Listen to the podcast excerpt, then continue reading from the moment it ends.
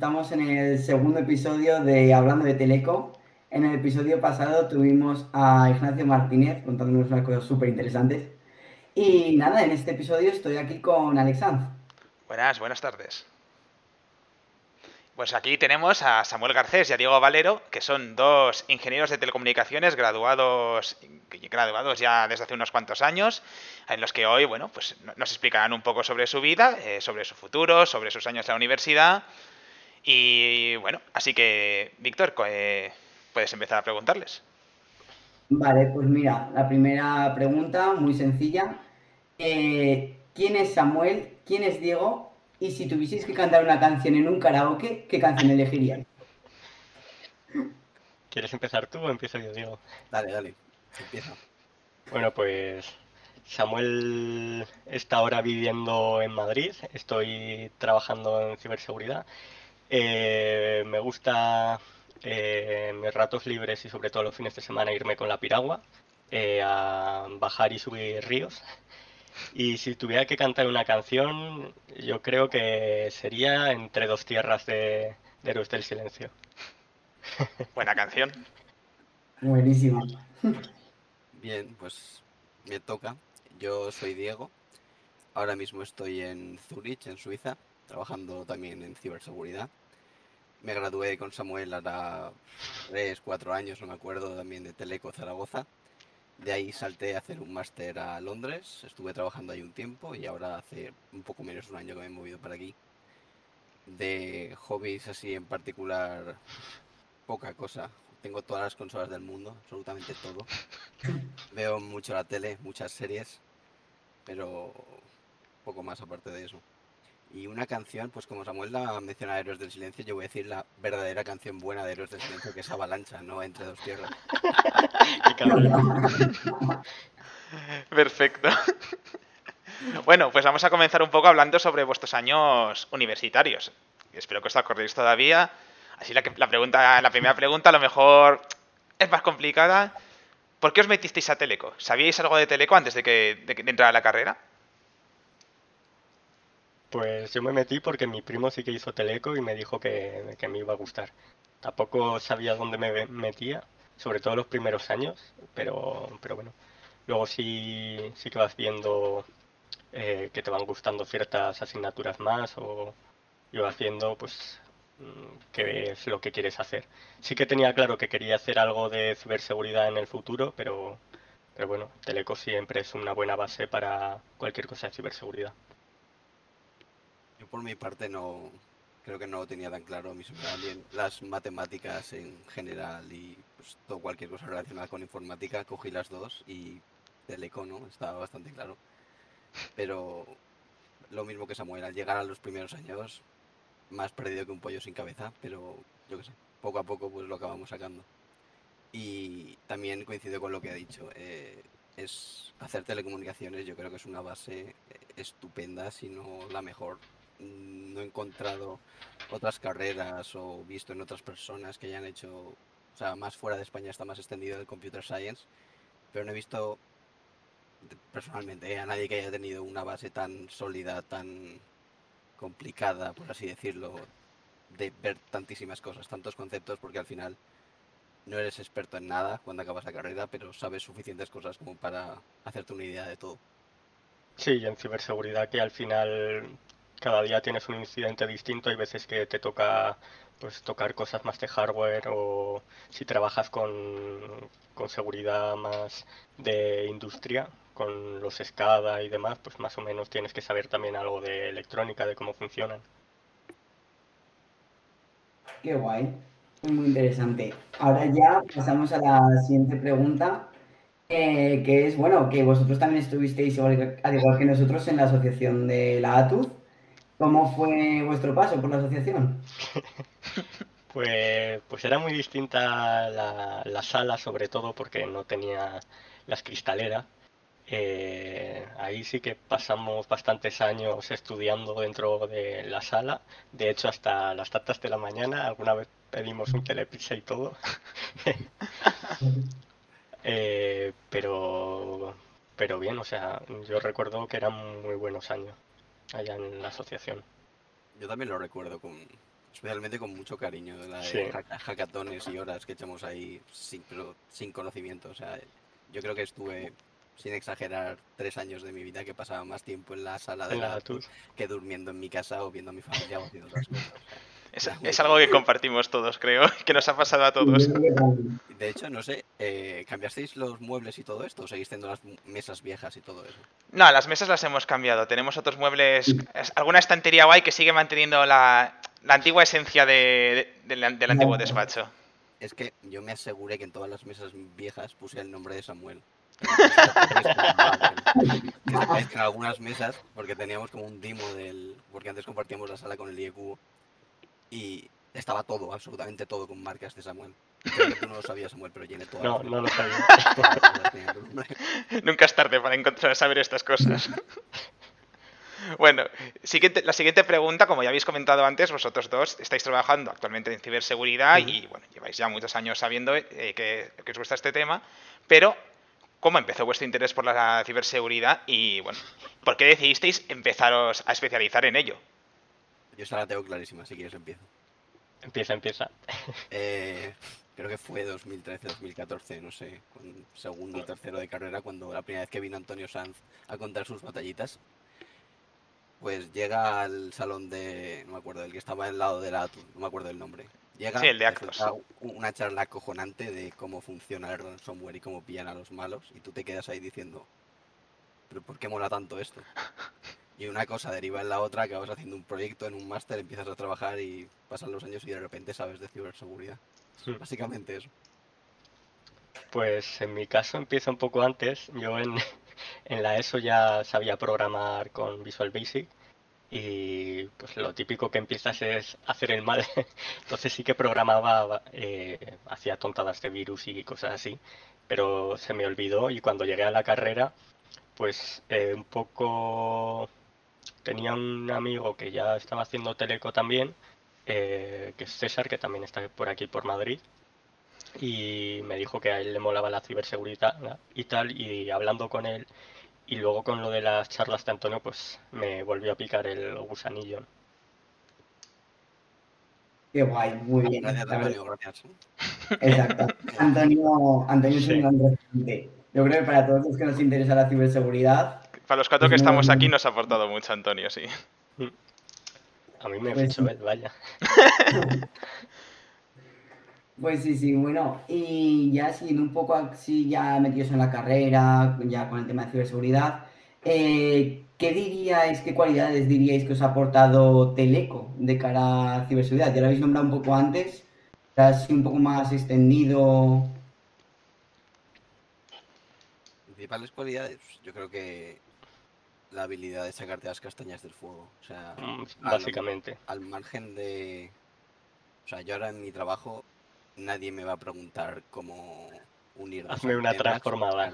O hazme una transformada de Fourier. A nadie le interesa eso. Pero el haber pasado por esos procesos y haber echado tantísimas horas y haber resuelto problemas que... Yo que sé, vistos ahora a posteriori no valen para absolutamente nada si no te dedicas especialmente a eso. Eh, la- es la habilidad pasiva de echarle muchas ganas a cualquier cosa y poder conseguir literalmente lo que te propongas. Porque al final, como todo en la vida, esto es echarle horas. No hay que ser un super cerebrito para hacer esto.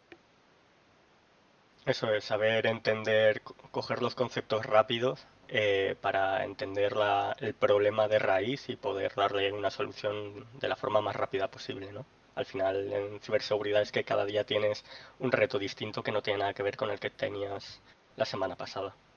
Yo también como añadir, eh, nosotros porque hicimos la rama de telemática, ¿no? Que imagino que por lo menos en Teleco Zaragoza sería la más apropiada si quisieras tirar por, ciber- por ciberseguridad, pero únicamente por el hecho de que tocas más redes y al final, si sabes de redes, sabes cómo funciona el sistema. Si hubiéramos hecho electrónica o comunicaciones, pues igual hubiéramos perdido un poquito más la base de saber qué está pasando. Sí. Perfecto. Pues ahora vamos a pasar a hablar sobre vuestros años después de la universidad. Empezando con, una vez que ya sabéis lo que os gustaba, ¿cuál fue el siguiente paso al salir de la universidad? ¿Qué hicisteis? ¿Estudiar un posgrado? ¿Meteros en algunas prácticas? ¿Ir ya directamente al mundo laboral a por todas? ¿Cómo fue un poquito?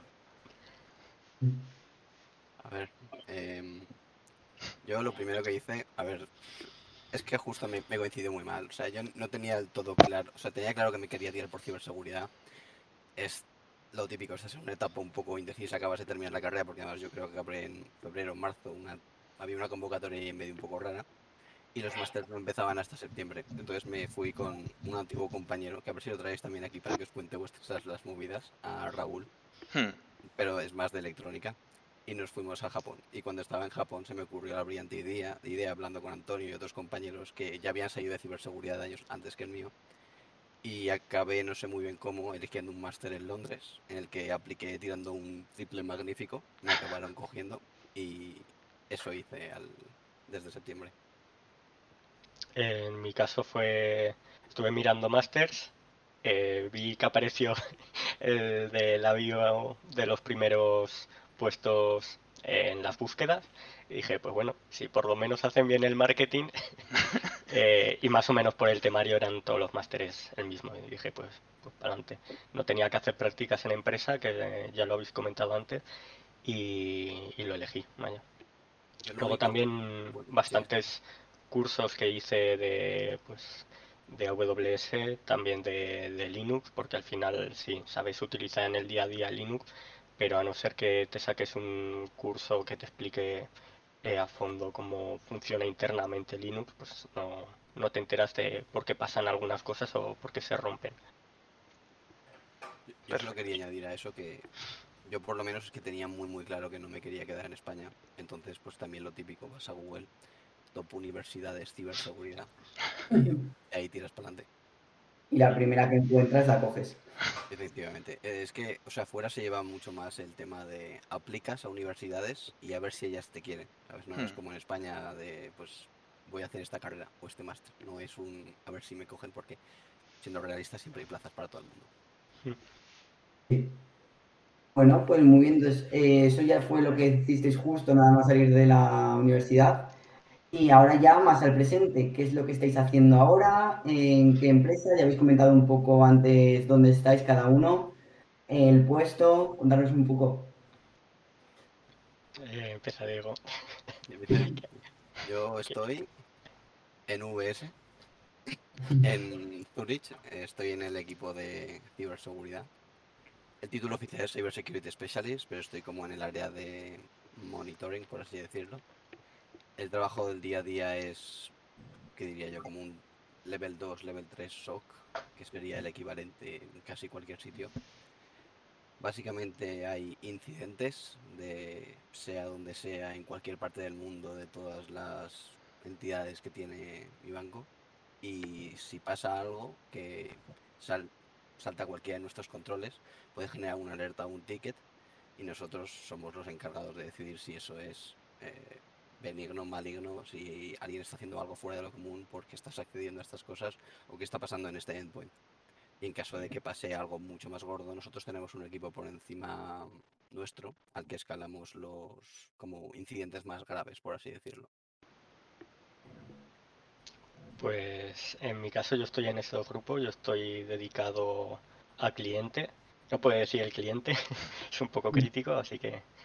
eh, básicamente yo estoy de respuesta a incidentes, no estoy en SOC, aunque es muy parecido.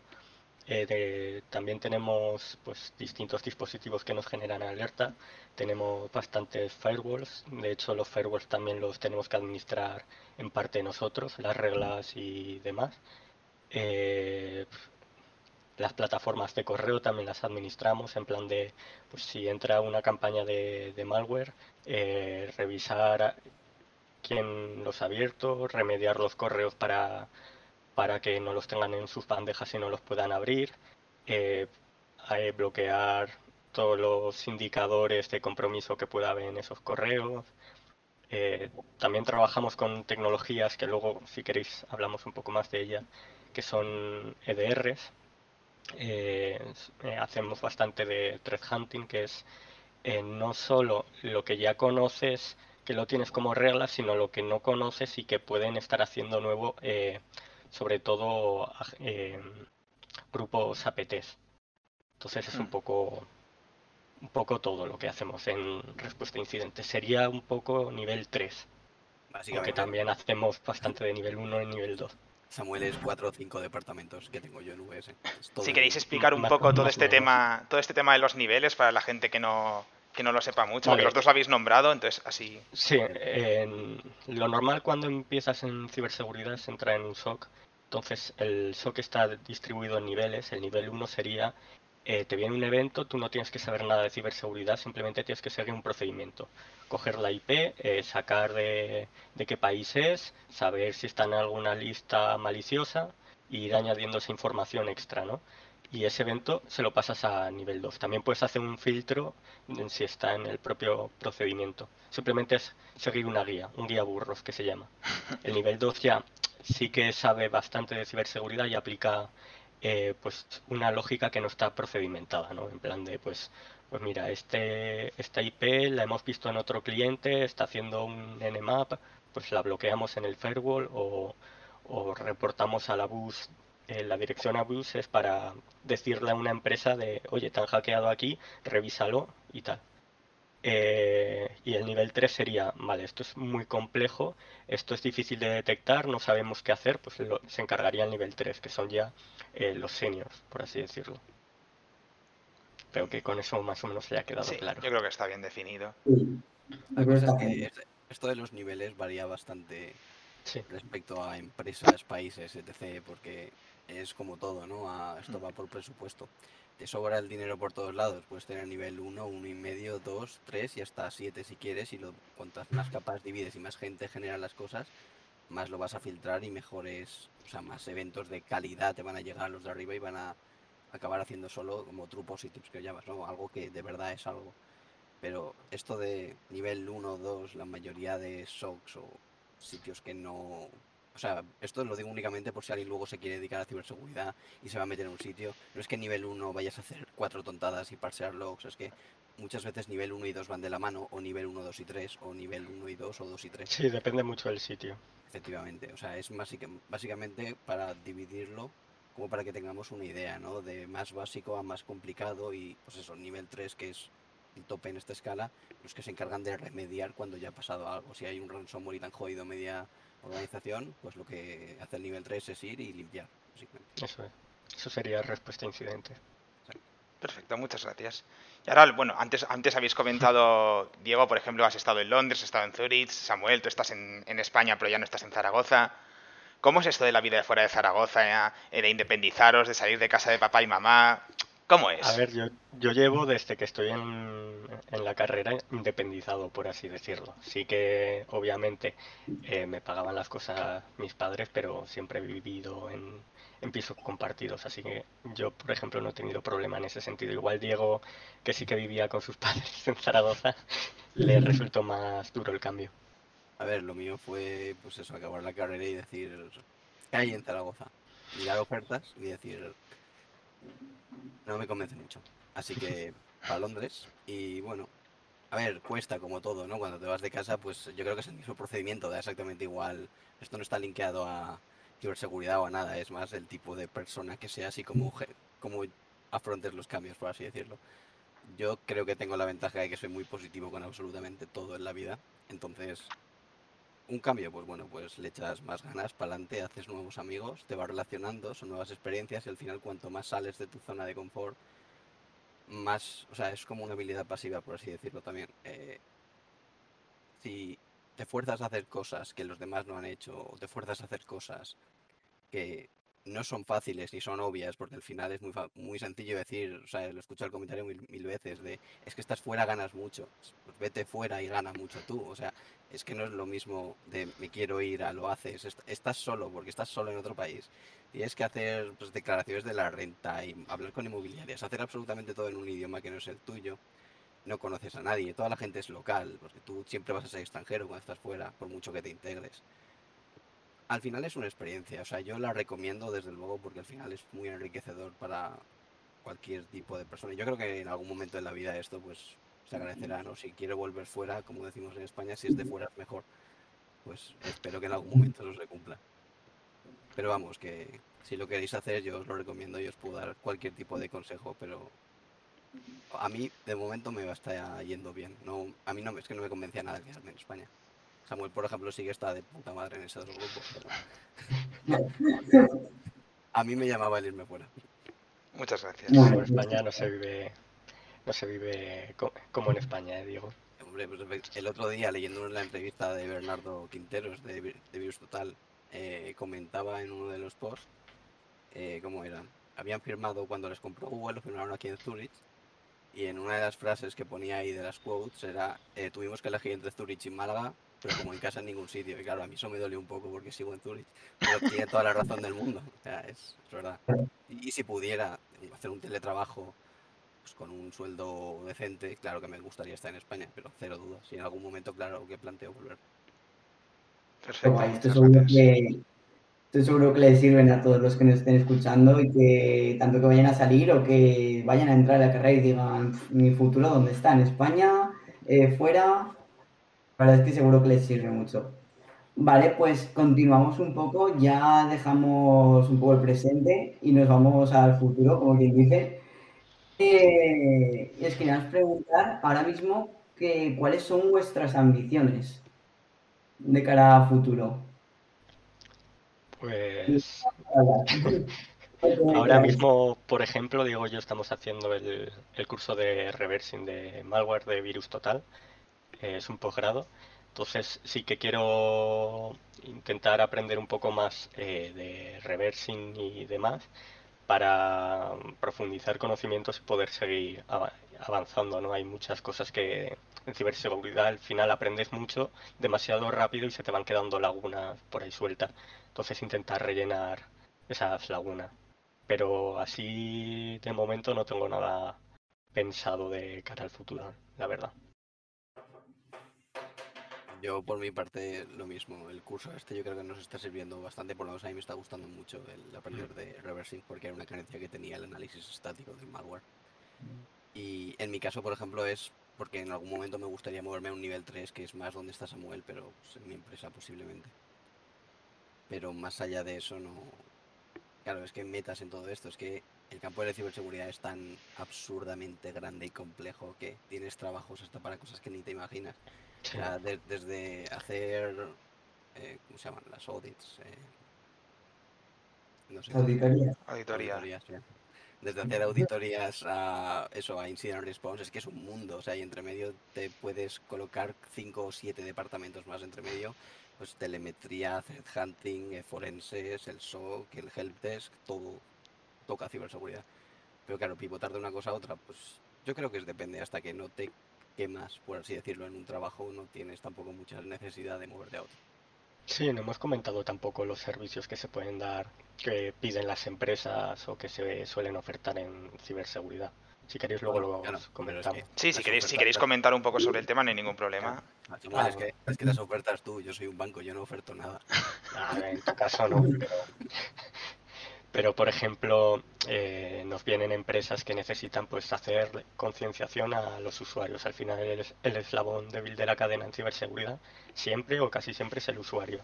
Entonces se suelen hacer ejercicios de mandar correos de phishing eh, para ver cuántos usuarios pican y si pican pues eh, le estás con, con la vara. Claro, pero Eh, es unizar, ¿no? No, creo. Tuvi- Tuvimos Creo uno que- hace, hace un, un año, un par de años. De que me quieres.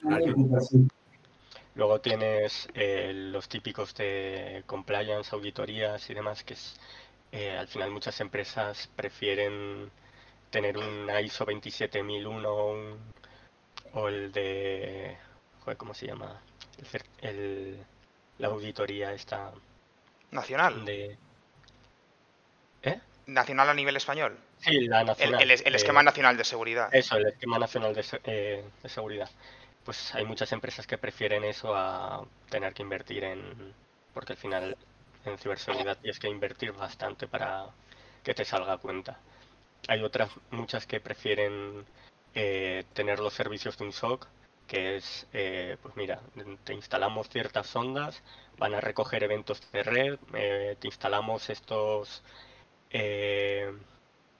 eh, para recoger eventos de Windows de, de los servidores o de los equipos de usuario. Nos, lle- nos traemos los logs, te los procesamos y nuestro SOC, que trabaja también con otras 5 o 10 empresas que son clientes nuestros, pues los gestiona. Entonces no tienes que tener un SOC dedicado como por ejemplo tienen en VS, en el caso de Diego. Claro, es que aquí, por ejemplo, voy a hacer yo también una diferencia, que Samuel, por ejemplo, trabaja, en, no es la palabra, MSSP, que, que es Managed Service, no sé qué, Providers, eh, una única empresa que tiene mil millones de clientes. Entonces lo que hacen es centralizar todo para gestionarlo de una manera más eficiente. Este es un tipo de SOC y luego está el SOC interno de las grandes empresas, por así decirlo, las que se pueden permitir tener un SOC in-house dedicados únicamente para lo que pasa en, sí, por ejemplo, un buen ejemplo es Telefónica. Telefónica tiene su propio SOC interno solo para Telefónica y tiene un, SOC que es para empresas que quieran eh, contratar esos servicios. Otros servicios también que se suelen contratar son eh, los servicios de Red Team, de Pentesting. Eh, no es lo mismo. Por ejemplo, ayer estaba hablando con un compañero que vino de hacer una auditoría y el tío se metió hasta la cocina literalmente. Eh, dijo, sí, sí, entró tal cual al, edificio y dijo, oye, que soy el informático, que me han dicho que un problema con la fibra, que el RJ45, que no sé qué. Sí, sí, sí, sí, por aquí, por aquí. Estaba las llaves puestas en todo y si quería, pues hacía lo que quería. Al final le han pagado por eso. Eh, pero más de un porrazo podría haber llevado. aquí un disclaimer, no, no intentéis hackear a nadie si no tenéis consentimiento porque podéis llevar. Eso es.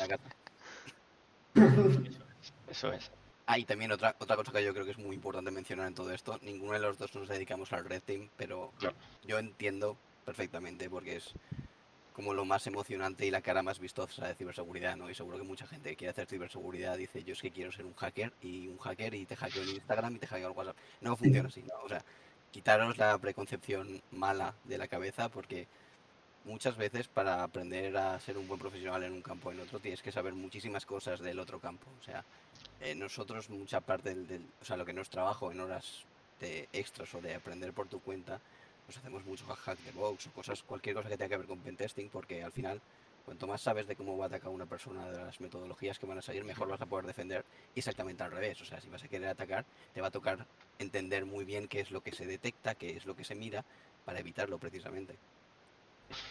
Ah, estabais hablando sobre, sobre Red Team y, Blue Team. Si, queréis hacer un pequeño resumen de lo que es cada uno de los dos lados, sabemos que uno es el lado de atacar y otro el de defender, así para que quede un poco más claro y no haya lugar a confusión. Sí, Blue Team sería todo lo que es defensa, desde pues forenses, el SOC, eh, respuesta a incidentes, un poco todo eso, y Red Team pues todo lo que se dedica a ataque. Eh, hay bastantes modelos, tienes lo típico de auditorías web, eh, tienes también el pentest como tal de entrar hasta la cocina, entra en el, en el controlador de dominio, ya te haces con las claves del reino y todo lo demás. Pero al final son ejercicios que se hacen sobre todo para detectar en qué falla el Blue Team, eh, qué reglas tendría que estar aplicando.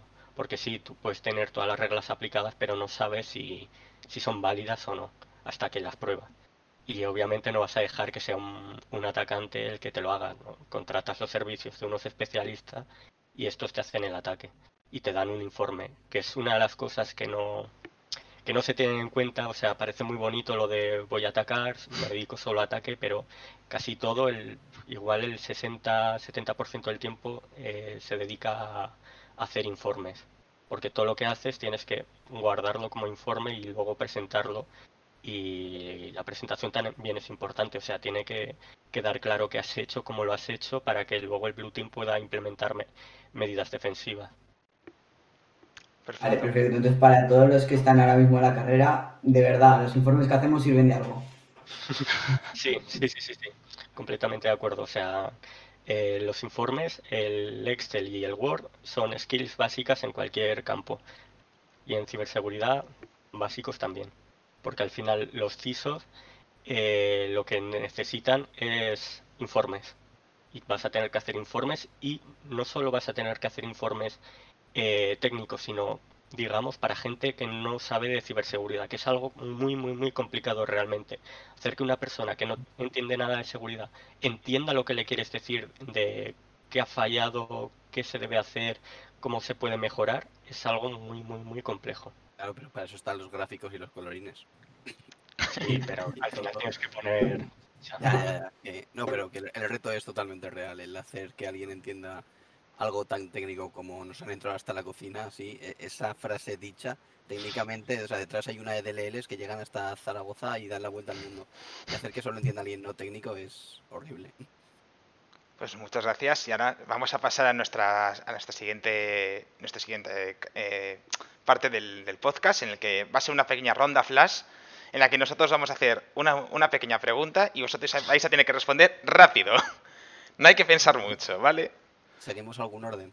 Mm, no- sí, pues, pues si queréis vais Diego, Diego Samu, vais primero uno y luego otro, pero una, una respuesta rápida. Venga, Rápida, concisa. Eh, vale, pues empiezo yo. Mm, La primera eh, yo creo que va a ser dura.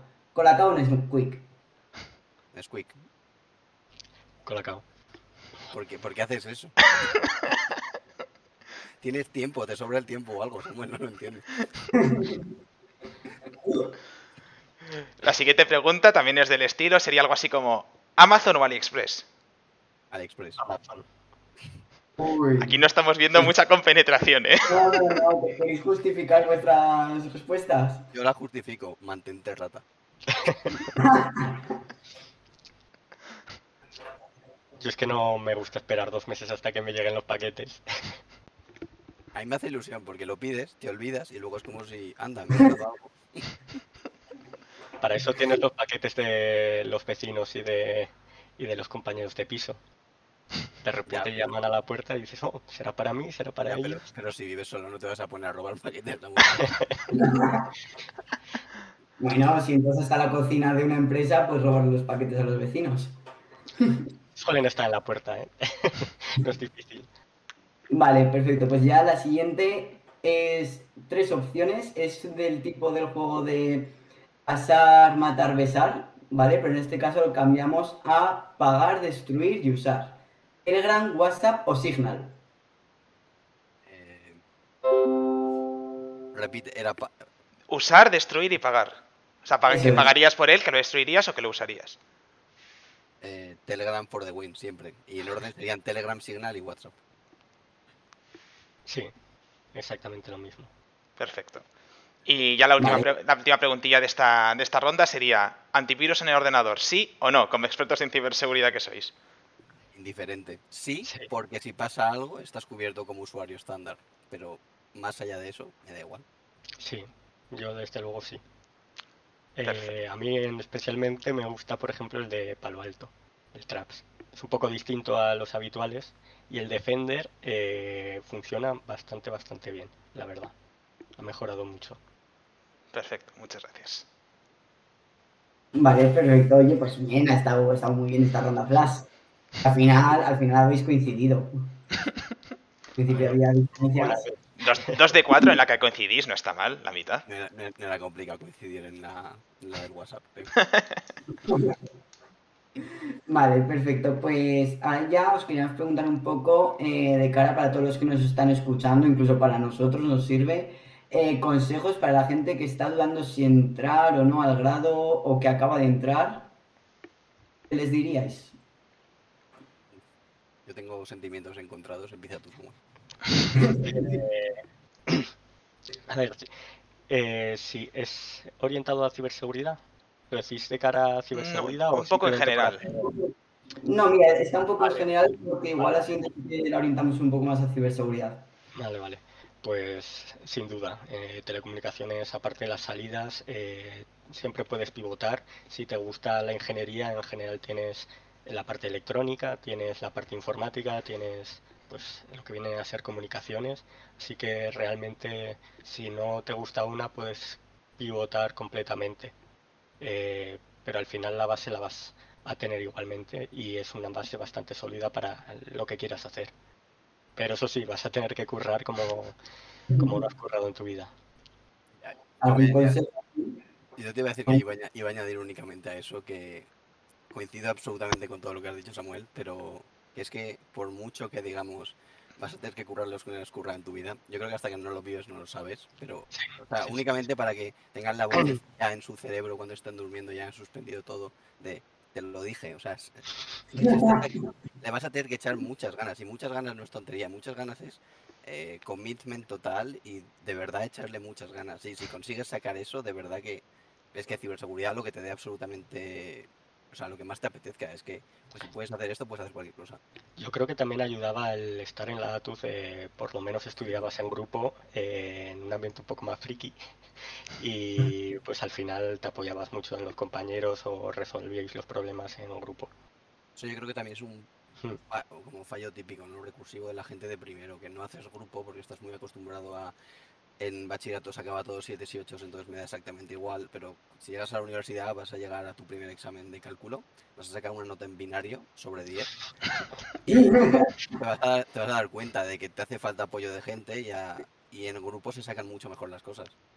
La mítica es que tu cero es tan grande que no cabe en la hoja y te marca las esquinitas. Claro, sí, sí, sí. Pero claro, Pero eso hasta que no lo ves en tu papel no, no funciona. Muy cierto, muy cierto. estamos escuchando esto, sabemos, sabemos qué referencia has hecho. Nos sentimos muy identificados con esa referencia. y ahora sí, como, sí. como os decía Víctor, mi, compañero, eh, ya es alumno que está interesado en el mundillo de la ciberseguridad, que le gusta, que ha oído hablar, que, que le puede parecer que, que- que puede ir tirar por ahí, ¿cómo le podéis recomendar iniciarse? Eh, yo creo que lo principal y lo más, más, más, y podría estar diciendo más horas, lo más importante es el TFG. Al final el TFG es tu carta de presentación a empresas y a tu futuro laboral. Si vas a hacer, eh, no voy a poner ejemplos, ¿no? Pero si vas a hacer algo que de lo que no vas a estar totalmente orgulloso, no lo hagas. O sea, vale mucho más la pena que si tienes que estar un, un cuatrimestre más, un año, es que me da igual. O sea, si tienes que hacer un extra, haces un extra, porque eso al final lo que te va a abrir las puertas. O sea, si quieres meter la cabeza en ciberseguridad, busca un tutor o un ponente de que le gusta hacer estas cosas, busca un proyecto que esté guay, que te guste a ti, porque si no va a ser horrible de hacer, y hazlo bien. O sea, perder tiempo en, y echarle muchas ganas a eso. Eh, yo coincido con Diego, o sea, al final TFG es en lo que vas a dedicar bastante parte de tu tiempo en al acabar la carrera y siempre es recomendable que ya que vas a aprovechar ese tiempo y vas a tener que hacerlo, pues por lo menos enfocar un poco más en ciberseguridad que irás aprendiendo y cogerás skills que sí o sí luego te van a valer eh, si estás en un SOC o en cualquier otro sitio. He de decir que casi todos los que empiezan en ciberseguridad, a no ser que sean de Red Team y ya tengan algo de experiencia en ataque, entran en, en un SOC, suelen entrar. Aunque por sean dos meses o tres, pero por lo menos para coger rodaje de, de qué es lo que hay. Y por ejemplo, si ya no Y- salimos del, del escenario del escenario educativo, in-. ¿cómo, cómo recomendaríais a alguien iniciarse en, seguridad fuera del- de cualquier ámbito de, de la universidad o de, o de la educación? Exacto, como habéis comentado, por ahí Hack, hack the Box, las hackathon. Ahora es cuando digo leerosis internas entero y ya está ahí. os la vida a todos, pero no. Creo que lo tengo por aquí. No hace falta hacer eso. Eh, Esto, esto es muerte y destrucción, o sea, esto sí, no eso, eso no lo hagáis. esto no. Madre mía. Que lo más fácil de asequible para esto. CTF es de ciberseguridad, seguramente no tiene nada que ver con la vida real en la mayoría de los casos, porque no, no te van a aportar, eh, más allá de que me empiezas a usar herramientillas y tal, hay alguno que sí, pero en la mayoría son bastante simplones. Pero sí que es verdad que, por ejemplo, los CTFs del CCN están bastante bien. El hack de box, pues también con cuidado, porque al final estás entrando en la red de hack de box, tienes que tener, prepararte un laboratorio. Eh, yo recomiendo tener un equipo específico para hacer pruebas. Yo, por ejemplo, tengo aquí un, un servidor de rack en mi pequeña habitación de 10 metros cuadrados. ¿Eh? Que, que quería hacer un comentario para toda la gente, que, que no, No hace hace falta llegar a esos extremos. No hace falta, o sea, pero al final necesitas algo más de 16 GB de RAM para... Necesitas para- gastarte 70.000 euros en montarte una sala de servidores para poder de verdad replicar tu empresa. ¿no? O sea, No, no, no, no. El Pero, servidor me costó 300. Lo que sí que es muy importante, lo que sí que es muy importante creo es el crearte tu propio entorno de trabajo. Yo creo que Mm. antes que incluso empezar con CTFs ni nada, el investigar, porque tú si al final quieres jugar con malware y con para aprender de cómo funciona el malware tienes que Cualquier cosa de infectarte. Claro, para aprender cualquier cosa muy importante, saber conceptos básicos de Linux, que en la carrera ya lo sabes, o si no, pues los vas a aprender en algún momento. Montarte tu entorno de trabajo de un, host, un guest, eh, poner un firewall, eh, sacar los logs, si tiro este malware aquí, ¿qué está pasando aquí o qué ha generado? Esa curiosidad y el acabar montando de verdad tu laboratorio va a hacer que aprendas muchísimo. O sea, mi, esto como curiosidad, mi TFG era algo muy parecido a eso, el que hice con Antonio en telecomunicaciones. Y ese mismo TFG me ha conseguido ofertas de trabajo años después, únicamente. O sea, por lo que aprendes en ese momento. O sea, es, es que no puedo dejar de decir lo importante que es, porque es que te abre puertas. O sea, es que eso ya es tu entrada al mundo laboral. En mi caso del TFG fue de ataque, automatización de seguridad web, por así decirlo, de auditorías web. Y sí que me ayudó, por ejemplo, en S2 en, en un proyecto que teníamos, no diré la empresa, pero me tocó auditar en código toda más de 60 aplicaciones internas que tenían y de cara al público y más o menos pues te ibas apañando de cómo, bueno, no apañando, o sea, al final es que si sabes programar, si sabes eh, cómo se ataca una web, eh, cómo funciona una base de datos, qué conexiones tiene y demás, pues sabes auditar una página web y aparte las herramientas. Claro, y yo a eso añadir, mi, el, mi TFG era el automatización de ejecutar malware y extraer eh, IOCs, eh, indicadores de compromiso. Y eh, básicamente creé eso para cuando estuve en Londres, yo creé eso como servicio para mi empresa y lo vendíamos a los clientes y era literalmente replicar el TFG. Una Cuco. Se llama Cuco por el porque se llama así el proyecto es lo que se usa en casi todos los sitios. Es, le subes una muestra y él, te saca los IOCs, te saca los logs y tal y los analiza. En mi caso, por ejemplo, el laboratorio que yo tengo montado, aparte de análisis de malware y alguna máquina Linux y demás, lo tengo también para montar SIEMs y montar un entorno Windows más industrial. Eh, DC, servidores de correo Exchange, eh, varios endpoints y demás, todo interconectado en la misma red porque al final casi todos los ataques van a ser en dominios Windows. Pero, o sea, con todo lo que has dicho, Samuel, al final un summary sería, échale ganas, monta cosas y tienes que saber de redes y de Linux. si vas uniendo esas tres poco a poco, en algún momento te darás cuenta que te dirán, eh, ¿qué hace este malware? Y tú dirás, dame un segundo. Cogerás el malware, ejecutarás el exe en un Windows, verás qué ha pasado en otro sitio y dirás, pues hace estas X cosas. Y ya está. Y a partir de ahí vas aprendiendo me gustaría añadir una cosa, no sé si queréis off topic o no, que si alguno de los chavales que quiere, que vea el podcast y tiene dudas o cualquier cosa, yo creo que Samuel coincides, ¿no? Que si nos quieren agregar a LinkedIn o cualquier cosa para preguntar, pues, o sea, es obvio, ¿no? Es mucho más fácil preguntar en privado que yo estoy totalmente abierto a si tienes cualquier duda más personal o más lo que sea, pues que igual podemos ayudar o encaminar un poquito a las cosas. O que me pasen currículum que los enchufo por aquí. el trabajo que necesitamos. Yo lo, mismo, ¿eh? Si sabéis inglés y un poquito de ciberseguridad, os coloco aquí. Pues perfecto, pues muchas gracias.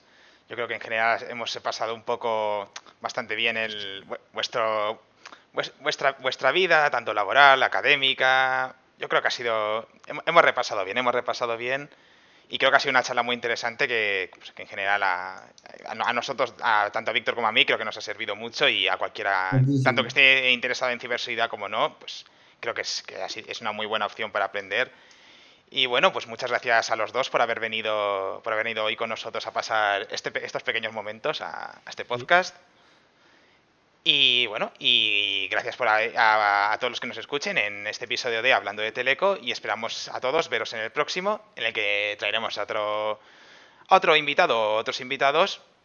Yo creo que, no sé si, si mejores, peores, pero seguro que estará a nivel de, de Diego y de Samuel. Así que muchas gracias y nos vemos en un futuro. Adiós. Igualmente. Adiós.